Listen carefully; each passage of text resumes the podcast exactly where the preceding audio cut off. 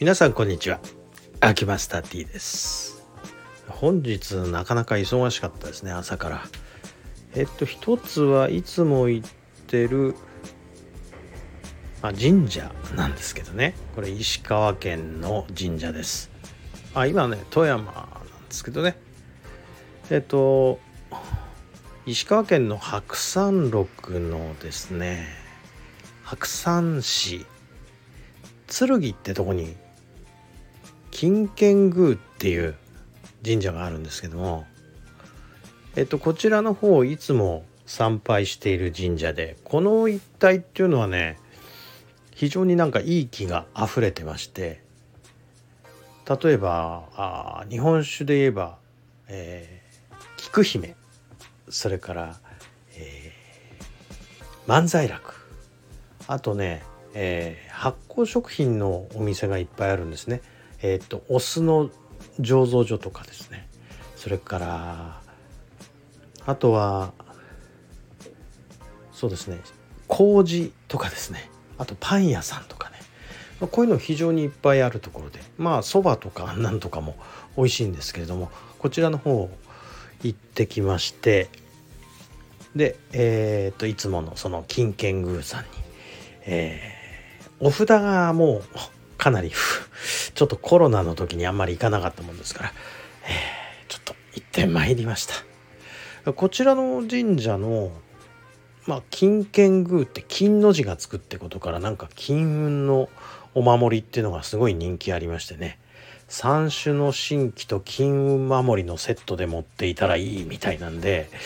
えー、お守りがねもうなんだか人気がありすぎて入荷未定とかなってましたね。えー、っと私も過去に、えー、それを買い求めたことあるんですけどもああいうやっぱり神頼み系っていうのはやっぱりごっつ人気あるみたいですね。それで、えー、まあ私はあ普通にお札をお納めしてまた新しいのを頂いてきたということなんですけれども今日ねちょっとこの神社の方に行って、えー、あここの狛犬はすごいと思ったんですけど写真見せたら一番いいんですけどあうんの呼吸ってみんな分かりますよね。あの方とんの方がありますよね。このあとん以外にこの左右の狛犬が違ってるの知ってますか？知らない人結構いると思うんですね。えー、あーの方はですね角がないんです。んの方には角があるんですねこれねこうなってない神社ももちろんありますけどこの角があるのが正しいパターンらしいんですでねこの辺からがちょっと信じるか信じないかはあなた次第なんですけれども、えー、これがね、うん、日中同祖論っていうののえー、一つの根拠になってるって知らないでしょ皆さん。あの一つはユダ王国。一つはイスラエル王国の紋章にちなんでいるっていう。なんか信じるか信じないかはあなた次第のお話があるんですが、えー、一角獣と虎の